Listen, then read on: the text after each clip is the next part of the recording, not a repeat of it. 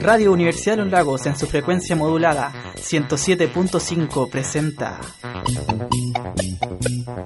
el programa de conversación Energía Potencial con la conducción de Pablo Alvarado. Un espacio dedicado al arte y a la cultura.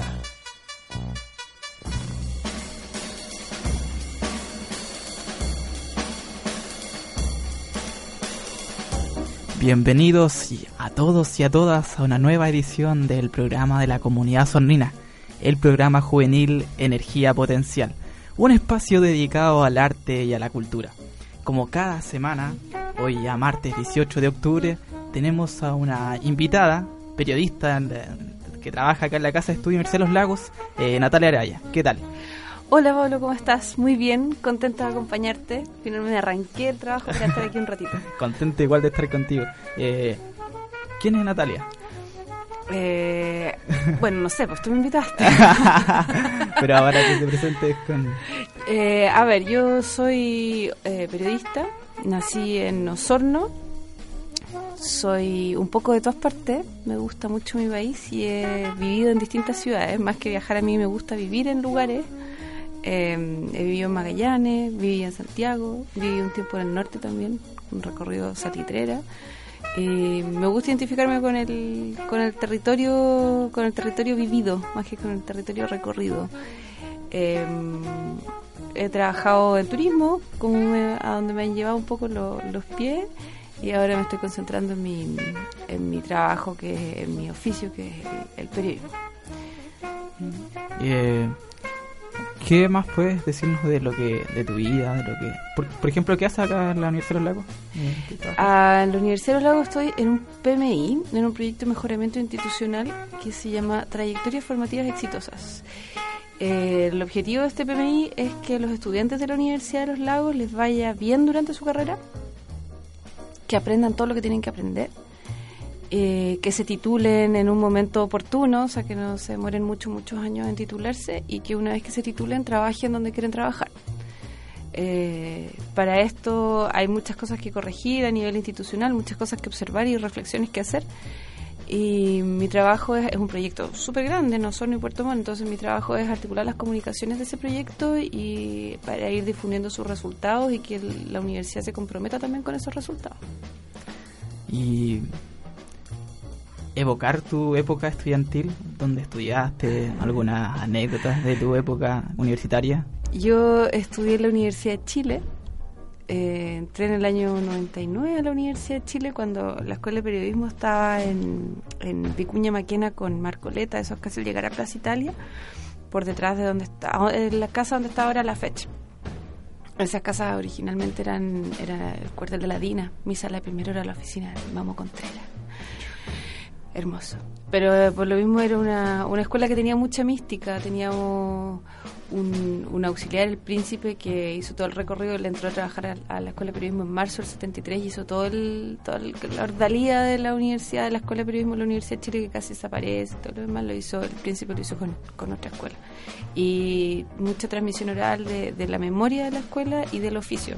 Como estaba en Plaza Italia, pasaban los periodistas que trabajaban en medios, en la radio, en la televisión, en los diarios, que están casi todos en Bellavista pasaban a tomarse un tecito a media tarde y ahí reclutaban a sus practicantes y a contarnos también un poco cómo era la, la, vida en el campo, en el trabajo, o sea, estando afuera y enfrentando a los medios y, formando opinión también, para no para mantener la tradición. Entonces pertenezco a una escuela con, con, mucha tradición y con mucha calle y eso me, me, me hace sentir muy orgullosa. Y en esa opinión, que ¿Qué piensas tú, por ejemplo, de, Osorno, de la identidad osornina o a nivel social? Porque sabemos que un periodista está comprometido en cuanto a la comunidad, la información, de estar siempre actualizado. Eh, por ejemplo, en Osorno, ¿qué piensas de Osorno, así a nivel general? Uf, eh, a ver, cuando me fui a Osorno dije nunca volveré a esta ciudad. Era otro Osorno, sí, año 98, 99. Eh, y aquí estoy, pues, instalada criando a mis hijos aquí. Eh, sí, los escupos caen en la cara, ojo, cuidado. eh, pero, a ver, creo que Osorno ha evolucionado mucho. Eh, pasó yo creo de ser una, una sociedad agraria así casi años 50 que era lo que era cuando yo me fui y que todavía persiste en el, en el imaginario muchas personas que todavía no se han dado cuenta que esta ciudad cambió eh, y por medio del acceso a la educación superior, por distintos instrumentos de fomento, por el despertar del mundo indígena, eh, por, bueno, los cambios que trajo el, largo periodo de transición en este país, etcétera, etcétera, yo creo que, se ha desarrollado toda una, una capa intelectual que antes no existía. Eh, antes la, la intelectualidad estaba mucho más, y el arte y la cultura estaban ligadas a la élite y hoy día es mucho más transversal y hay discursos divergentes, hay discursos disonantes del discurso oficial, independiente que sigue no habiendo los suficientes medios de comunicación como para reflejar que eso está sucediendo.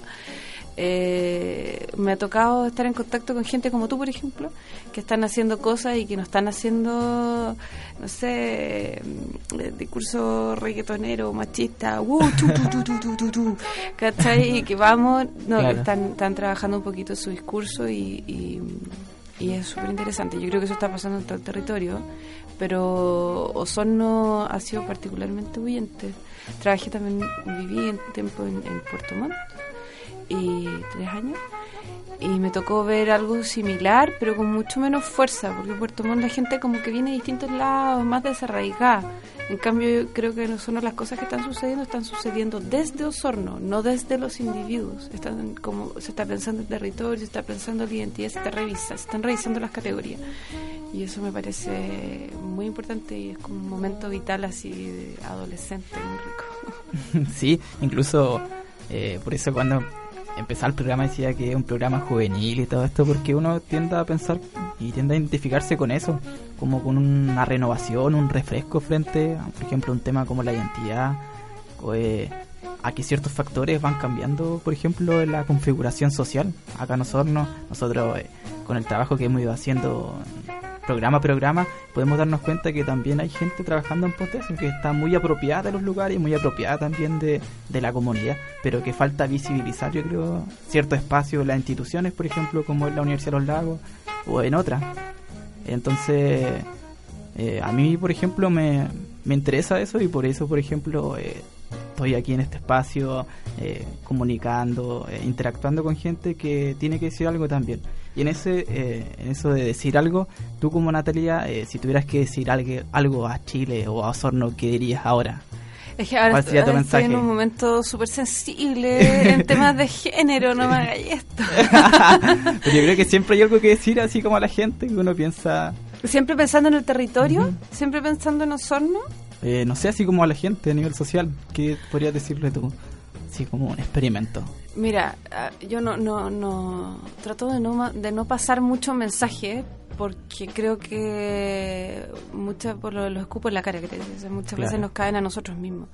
en este momento estoy en un momento muy sensible por temas de género, me pasa que siento que bueno, las mujeres estamos estamos enfrentando un, momento difícil, o sea, en todos los países latinoamericanos la violencia contra las mujeres ha crecido y ha crecido harto, harto y en muy poco tiempo. O sea, ¿te acuerdas de Ciudad Juárez hasta hace, poco? Ciudad Juárez era un escándalo porque todas las mujeres estaban muriendo, había una tasa de 9,4 por 100.000 eh, de asesinatos violentos de mujeres. hoy día es más del 20%. Entonces, el aumento en 10 años ha sido exponencial y eso eh, me petrifica. Y mm, recuerdo el miedo que me daba cuando era más chica caminar sola en la calle y el otro día me tocó caminar por Baquedano sola a las 10 de la noche y sentí ese mismo miedo y no, no le puedo echar la culpa a nadie porque no puedo trazar una línea entre los hombres allá y las mujeres acá. Los hombres nos hacen eso, a esto a las mujeres. Eh, pero sí un llamado a reflexionar sobre las categorías de género, porque lo estamos haciendo súper mal. Lo estamos haciendo súper mal, estamos educando una generación súper hueca, em, estamos educando una generación muy reflexiva respecto a sí misma y yo tengo hijos chicos y lo veo, los veo pegados en el tablet y como uno descansa en el teléfono y en, que el mundo les entregue información y la información de mierda que les estamos entregando realmente eh, y muy reflexiva. Así que yo creo que hay a, revisar las categorías de género y es un trabajo para todos, hombres y mujeres. Eh, cada práctica, cada cosa que hacemos, creo que metemos un poco las patas en temas de género. Nosotros como programa igual hemos tratado de abordar estos temas en cuanto a género y claro, es complicado frente a algo que es bastante arraigado en cuanto a la en cuanto a lo social, en cuanto a patrones que no son cuestionados y son replicados y son heredados y siguen agravándose en el tiempo y llegan a tener estas consecuencias violentas frente a, por ejemplo, ser por ser. Una mujer por ser mujer eh, es violentada desde cualquier tipo de violencia. Entonces, como programa Energía Potencial, llamamos también a la comunidad sorneína mañana a manifestarse a las 8 de la tarde, me parece mucho, en la Plaza Yungay, a la rabieta contra los femicidios. O sea, estamos hablando de muerte a las mujeres. Eh, yo creo que es como el paso más... Eh, no, sé, no tengo el adjetivo ahora para decirlo, pero yo creo que es como el último ya que escalón de toda esta problemática. Entonces hay que reflexionar, eh, reflexionar más hoy en día cuando ya esto está siendo tan viralizado y tan, tan replicado en todas partes a nivel latinoamericano. Eh, vamos a la pausa en el programa Energía Potencial que está siendo presentado en el día 107.5. Vamos a la música. Te quise,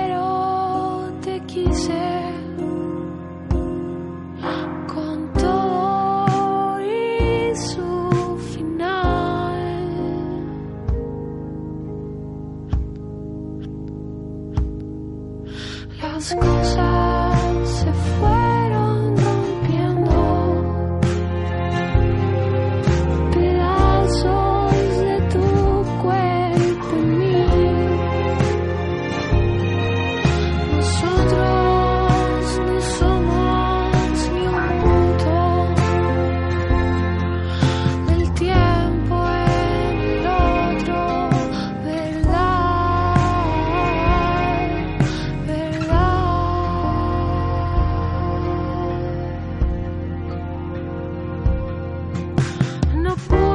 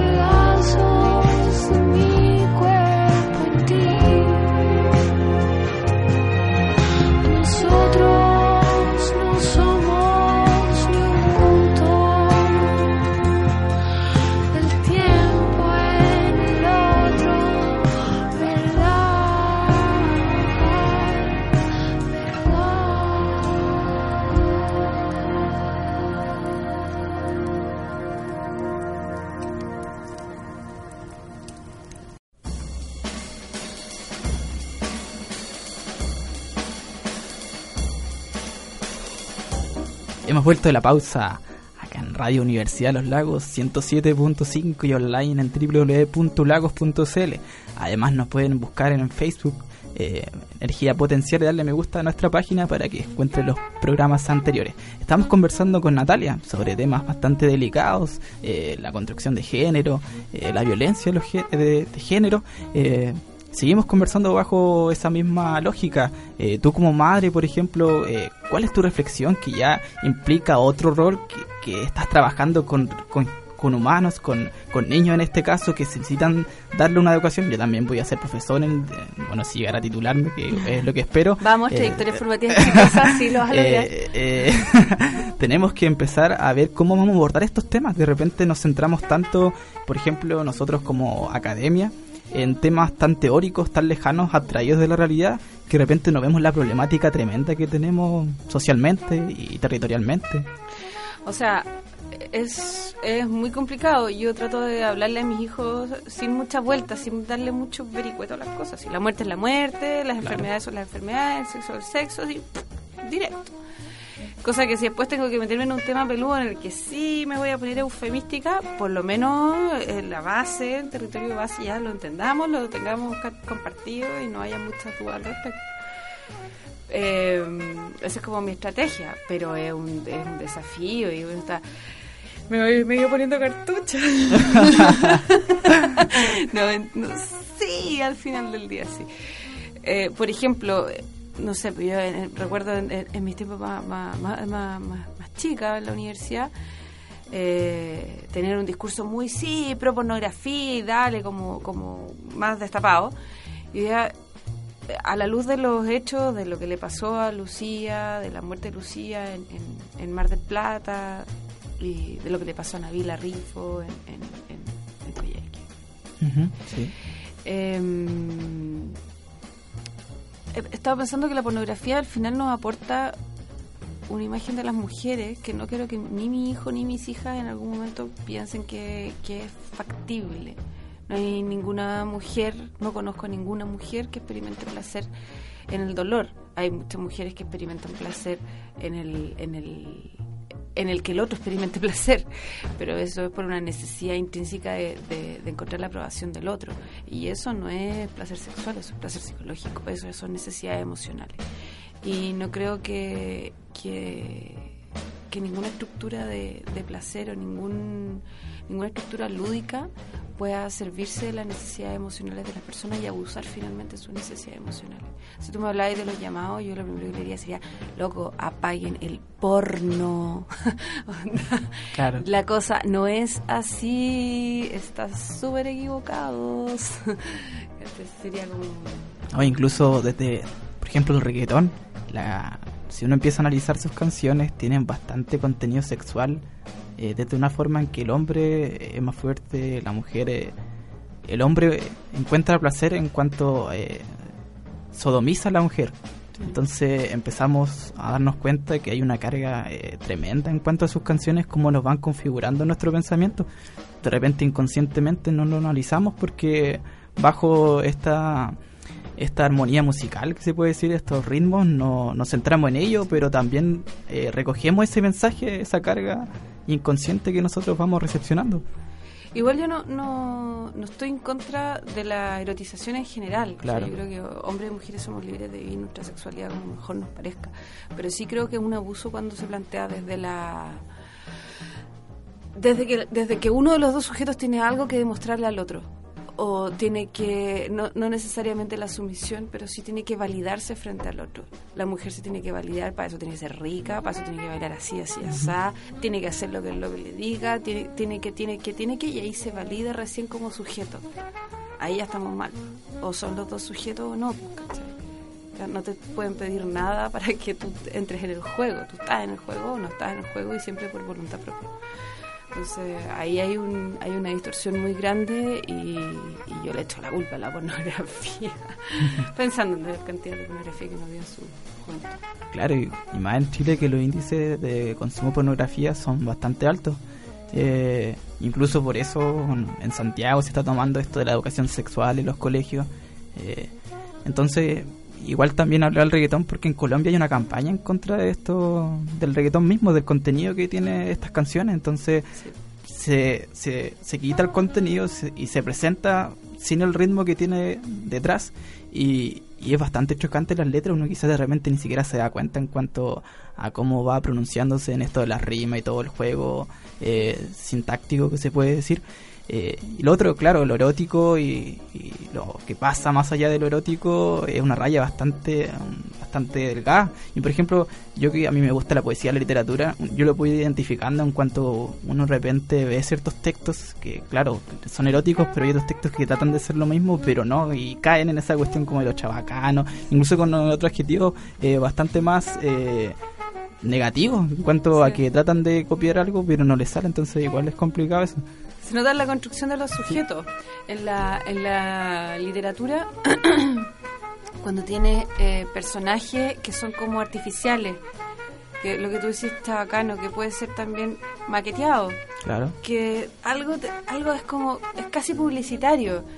Y que el pelo, y que, ay, y que la voz, y tú dices, pero esto es como una imagen casi publicitaria, no tiene profundidad, es plano, es como una hoja de papel sobre mi texto que estoy leyendo, un texto con riqueza, con profundidad, y ahí es donde está, es un, estás objetivando, o sea, no es un sujeto el que está actuando, es un objeto, porque no tiene, no tiene, tiene una voluntad, no tiene voluntad, es un estereotipo solamente.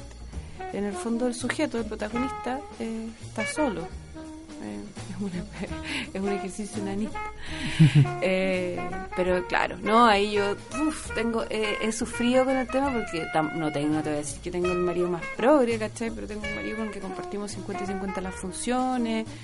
eh, y es un, es un debate todos los días cómo educar a las niñas para tampoco tampoco transformarlas en, en- en- en guerreras feministas, porque si no se trata de eso tampoco, ¿cachai? Pero Sí. que vivan tranquilas y que no anden muertas de miedo y que nuestro hijo no sea no sea violento en general, no solamente con sus compañeras, con sus compañeros también. Porque me parece que también es, es- es violento y es objetivante cuando los hombres les enseñamos que solamente están ahí para pelear y para, Claro. ah, y para andar a los combos, ¿cachai? Me parece que también es objetivarlo. O para abrir los frascos apretados. Claro, y en ese sentido, por ejemplo, los los hombres igual eh, tienen eh, sufren de esta violencia de género en cuanto a que hay hombres sensibles por su construcción de vida. No sé, por ejemplo, ellos, las personas, los hombres, mujeres y hombres que son ligados al arte, eh, tienen una sensibilidad eh, diferente o más profunda en cuanto a otras personas que están mecanizadas, igual por el sistema en que estamos, lamentablemente, eh, no se dan cuenta y van perdiendo esa sensibilidad que es humana. El- yo creo que ahí está como quizás el problema o el meollo, una, una de las tantas detonantes y factores la insensibilidad que tenemos frente a, a un montón de cosas, frente a nuestro diario vivir, frente a que de repente estamos tan, no sé, eh, lejanos de todo que no nos damos cuenta de lo que estamos haciendo y tampoco nos, cuestionamos lo que hacemos. Y parte yo creo como, no sé, desde mi reflexión, desde la sensibilidad. Y yo creo que esa es la cuestión, eh, empezar a enriquecer la sensibilidad, a construirla. Y eso es acá en, acá en Chile, en nuestros códigos culturales. Pero Claro. ¿Has visto lo que está pasando en Medio Oriente? Ah, en el norte de África. O sea, el- la arremetida de Lisi. No, las mujeres estamos mal, si tenemos muchos problemas en este momento. No te dije que era una- un tema sensible, un tema sensible. sí, sí, es cierto. y, y, y no solamente ahí, o sea, también hay un tema con el, con el, con el poder económico y con el poder en sí. O sea, la cantidad, las propiedades, el poder económico en este planeta, ahí hay otra concentración, aparte de que está en el 1% y que podemos hablar de, la, de las élites, de los ricos y los pobres, bla, bla, bla, bla, bla. Si hay un grupo de interés que es realmente pobre en este planeta, son las mujeres hay muy poca propiedad a nombre de mujeres, incluso en países como Alemania, Austria, que tú podrías decir que es un poquito más igualitario. Mm, mm, mm. La propiedad es de los hombres. Entonces, bueno, sistema de propiedad privada lo inventaron los hombres, parte de su esquema de pensamiento, de su estructura biológica, pero según desde mi perspectiva. Eh, pero, pero ahí hay otra concentración que también nos afecta. Los cargos, o sea, Conozco colegas que ganan la mitad que, que sus colegas hombres con los que trabajan, porque sí, ¿por qué? Me dicen, no, pero es que él negoció, porque él tiene más habilidades sociales. ¿Cuáles son sus habilidades sociales? Que juega la pelota con el jefe. Entonces hay mucha, lo- los cargos se negocian, los sueldos se negocian en la pichanga, en la casa de WIFA, digámoslo, estamos en Osorno, acá muchas cosas se negocian en la casa de WIFA, las que son consuetudinarias en todos los niveles sociales, entonces ahí la mujer linda, pilucha y calladita, ni siquiera van a tirar. Eh, y las cosas se negocian en espacios que están reservados a los hombres. Entonces, ¿qué pasa si yo me tomo las mismas confianzas y voy y le palmoteo la espalda? Estoy diciendo yo, eh, estoy hablando de otra persona, estoy diciendo yo, mujer, y le palmoteo la espalda al jefe y, y- y me encierro en la oficina a conversarle, qué sé yo.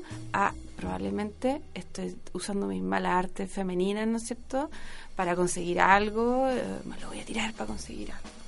Ese sería el comidillo, o incluso puede que mi interlocutor, mi supuesto jefe, pensara también lo mismo. Pero si un hombre hace eso, son habilidades sociales. No, es que el gallo es seco, se las arregla, se maneja, se lo echó a la espalda, se la hizo corta. Una no puede hacer eso porque es mal visto, una tiene que portarse como una. Entonces, bueno, eh, es un tema eterno, es un tema eterno y un tema sensible, así que el llamado mañana, Plazuela Yungay, a las 8 de la noche, eh, de negro me estabas diciendo tú. Sí, hay una propuesta de ir de negro, de luto. De luto, sí. Hay, hay, hay harto por qué estar enojadas por estos días, así que es el momento de movilizarse. Seguiremos escuchando a Natalia luego de la pausa, aquí en el programa Energía Potencial presentado, presentado en Radio Universidad de los Lagos. Vamos a la música.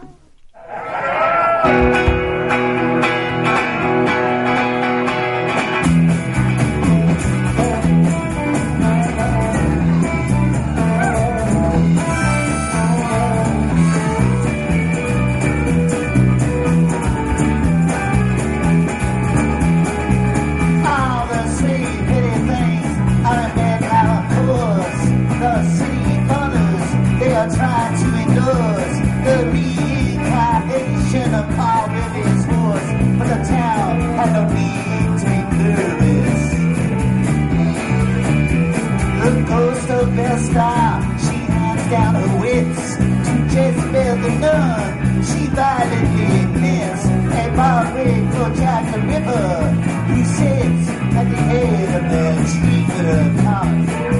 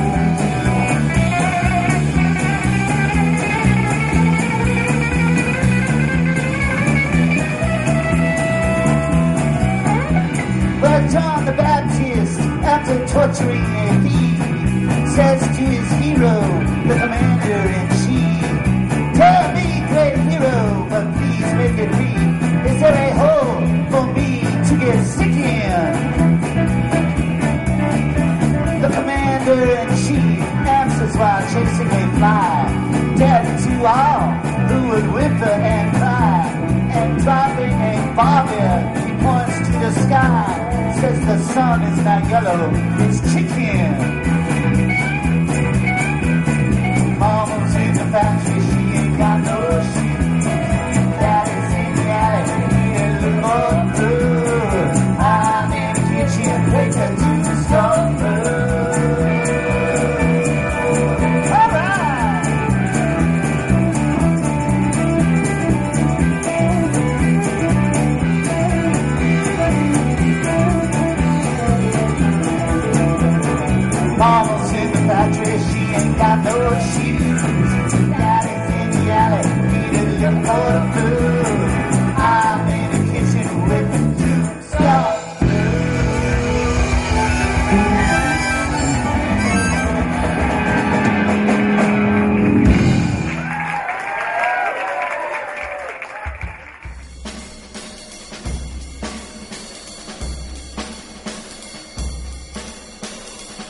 Hemos vuelto de la pausa de la música y en Radio Universidad de los Lagos, que estamos escuchando en compañía de Natalia.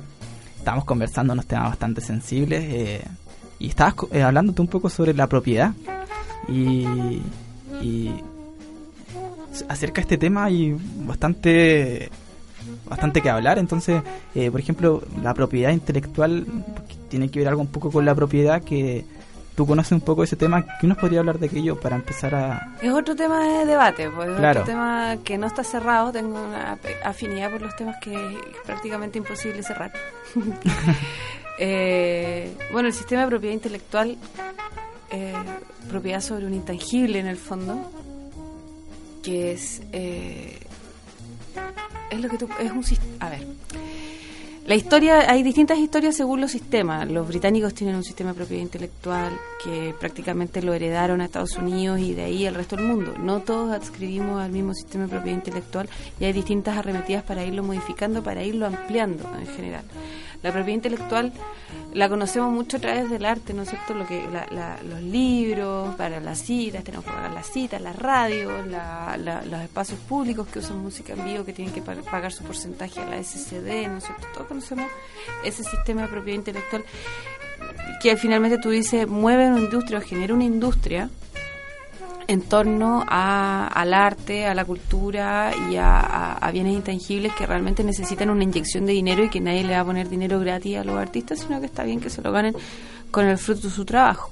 Pero también en ese mismo saco, cuando se negoció eso, se metieron las farmacéuticas, por ejemplo, a inscribir las moléculas de los medicamentos que nos venden hoy día. Y es por eso que en los últimos 20 años los precios de los medicamentos se han multiplicado por 10 y por mucho más y estamos pagando mucho más por, los medicamentos de lo que podíamos haber estado pagando antes de, los de los acuerdos de, de fines del siglo XX sobre propiedad intelectual.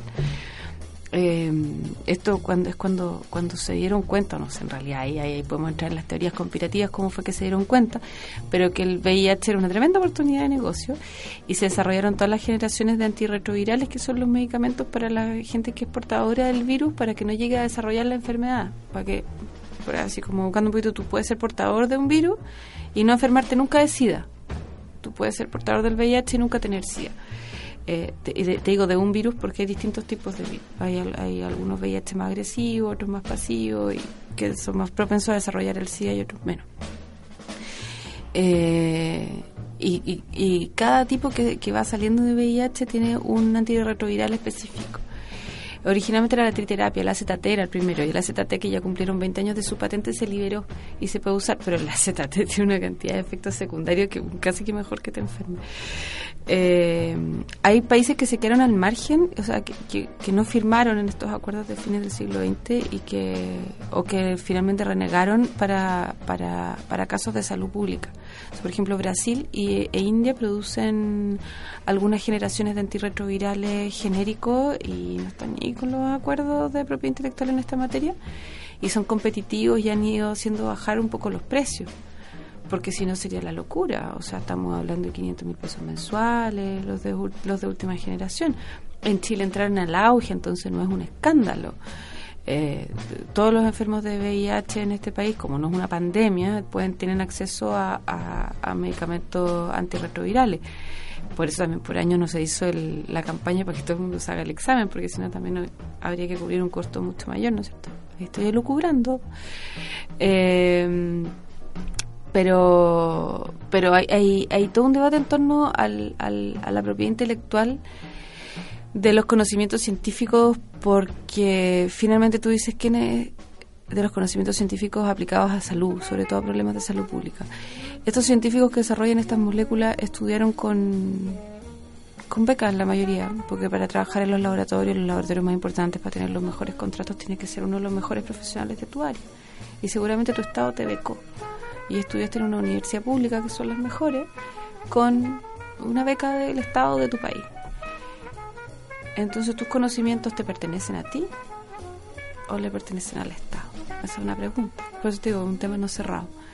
Y si, si los conocimientos son en parte tuyo y en parte público, eh, ¿por qué el laboratorio que te contrata los privatiza y vende los medicamentos después como si ellos hubiesen inventado los cientos de años de conocimientos que tú adquiriste cuando pasaste por la universidad? Entonces, ahí hay, hay todo un tema y si tú esa misma discusión la puedes extrapolar y la puedes llevar al, arte y a la cultura y todo lo demás. Claro que no podemos comparar la industria del arte con la industria farmacéutica. Sus fines son distintos eh, y su y su, su, su retorno financiero también es distinto, sus objetivos son distintos. Eh, hay, hay otra arista más que son los conocimientos tradicionales, los TK por su sigla en inglés que es Traditional Knowledge, que también es, otro tema explorar, que la gente que le interesan estos, estos temas sería bueno que se informen y cuando se habla del, del, TTP, de, de, los tratados de, propiedad intelectual, infórmense porque realmente así como se van, después uno se pregunta, ¿por qué está todo tan caro? Eh, por esto.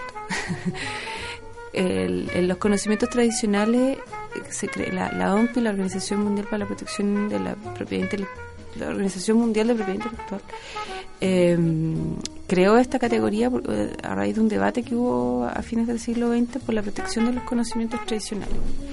Por ejemplo, las medicinas tradicionales.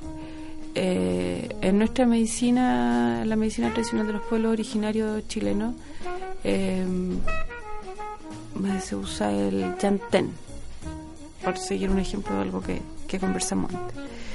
Eh, el yantén por sí, por ser una planta, no es patentable, pero sí el uso del yantén. Si, el- si en la medicina tradicional se usa para el dolor de guata, viene una farmacéutica y agarra el yantén y patenta el uso del yantén para el dolor de guata. En teoría podrían hacerlo, pero como pasa por conocimiento tradicional, en este momento hay protocolos que lo impiden. Pero sí hay interés en patentar conocimiento, conocimiento tradicional. Eh, hay un caso emblemático en la India, una semilla que no me acuerdo ahora el nombre, y bueno, Monsanto con los campesinos mexicanos, que Monsanto contaminó en el fondo los cultivos tradicionales mexicanos con maíz genéticamente modificado y hubo un periodo en el que pasaban los inspectores tomando muestras y después les querían cobrar porcentajes de sus utilidades a los campesinos porque los maíces tenían genética Monsanto. Eh, esto hablando como el año 94. El Estado mexicano o una organización de estos campesinos demandó a Monsanto por estas prácticas y los demandó por contaminar sus cultivos tradicionales. Y significó la salida de Monsanto de México en ese momento y una corrección de las prácticas y comenzó este debate. Eh, comenzó a raíz de, de ese problema. Pero eh, que hay intereses y que hay dientes largos por los conocimientos tradicionales, hay. Eh, nuestro mancay, la, la flor naranjita hasta que sale en el campo, eh, no me acuerdo ahora que que una empresa de qué origen fue, se lo llevaron y desarrollaron una florcita que ahora la venden por todos lados, que- de distintos colores y qué sé yo, que es en base a la mancay. Eso fue antes de esto, entonces no se, esa, esa, esa pelea no, ya no se dio ya. Pero ellos llevaron genética allá, de acá, crearon algo nuevo y nos lo venden ahora a nosotros. Entonces, te fijas, ahí hay, hay, ahí hay un ojo que tener, es algo con lo que hay que estar atento.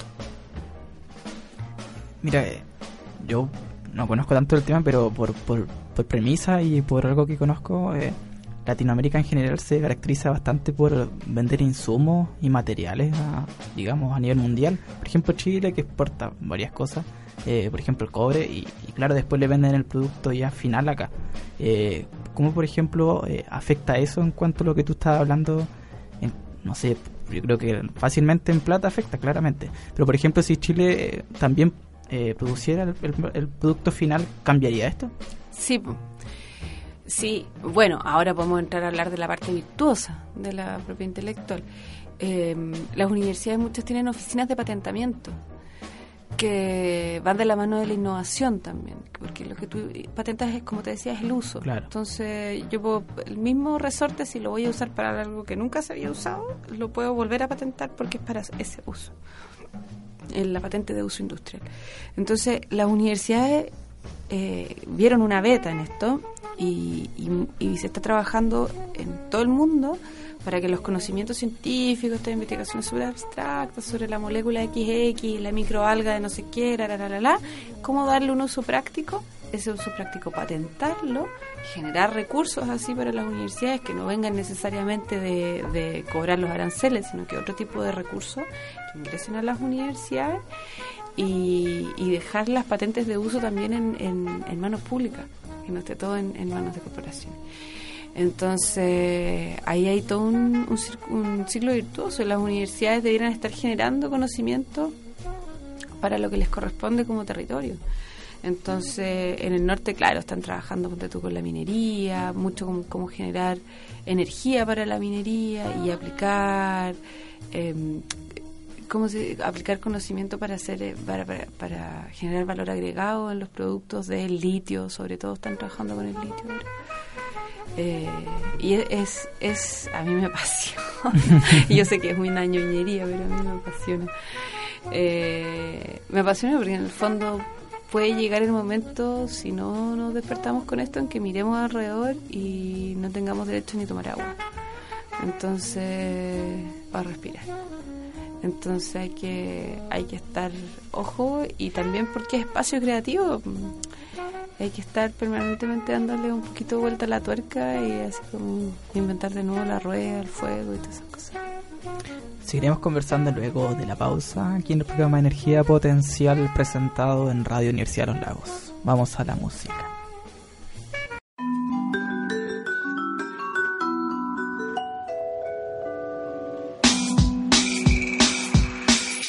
A veces pienso en qué pensaban antes, si pienso que el silencio es el mejor de los amantes. Ande, mostrando que es inmenso el universo cuando el plexo se expande, que el corazón se ablande con el afán de no tener ni un afán, holgazarme.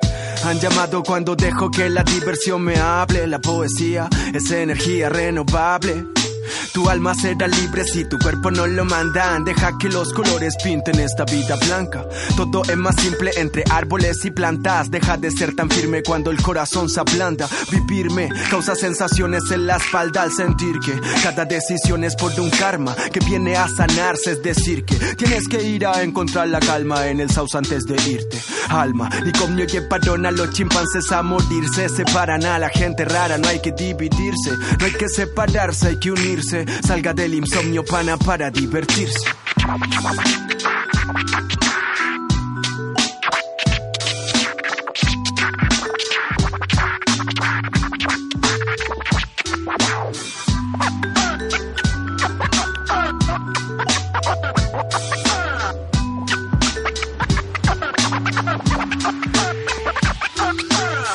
Sensaciones nuevas para el corazón que son necesarias. Eleva el alma, vuela, explora, entrega calma y llega sola, buena, vuela, juega entre personas varias. Vive sensaciones nuevas para el corazón que son necesarias. Eleva el alma, vuela, explora, entrega calma y llega sola, en buena, vuela, juega en esta vida imaginaria. Cuando todo está muy raro, me cacheteo la mente, la muevo un poco, paro y veo todo diferente. Cuando todo está nublado es porque el sol ya viene fuerte a dejarte iluminado en bola. No te despiertes, sueña, ríe, juega y vuela en parapente. Que ni una institución de mierda te diga detente. Disfrute su presente en buena y recuerda que nada es para siempre. Y si nada te resulta, solo fluye. Nunca digas siempre, siempre que digas nunca se concluye.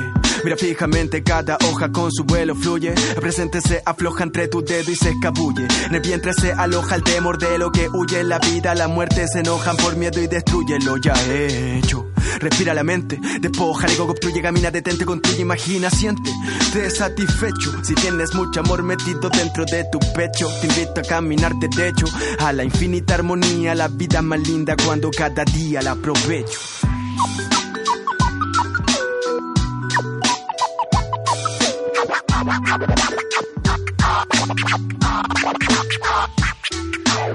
Vive sensaciones nuevas para el corazón que son necesarias. Eleva el alma, vuela, explora, entrega calma y llega sola en buena vuela, juega entre personas varias. Vive sensaciones nuevas para el corazón que son necesarias. Eleva el alma, vuela, explora, entrega calma y llega sola en buena vuela, juega en esta vida imagina. A veces pienso en qué pensaban antes. Si pienso que el silencio es el mejor de los amantes, ande.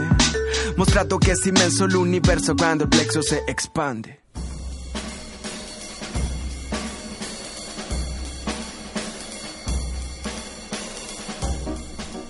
Hemos vuelto a la música en Radio Universidad de los Lagos. Estábamos escuchando al rapero chileno en secreto. Estamos conversando con Natalia. Secreto. Ah, ¿Lo conoces? No. Ah, bien. Eh, entonces estábamos conversando contigo acerca de la propiedad intelectual y, y tú decías que te apasiona este tema.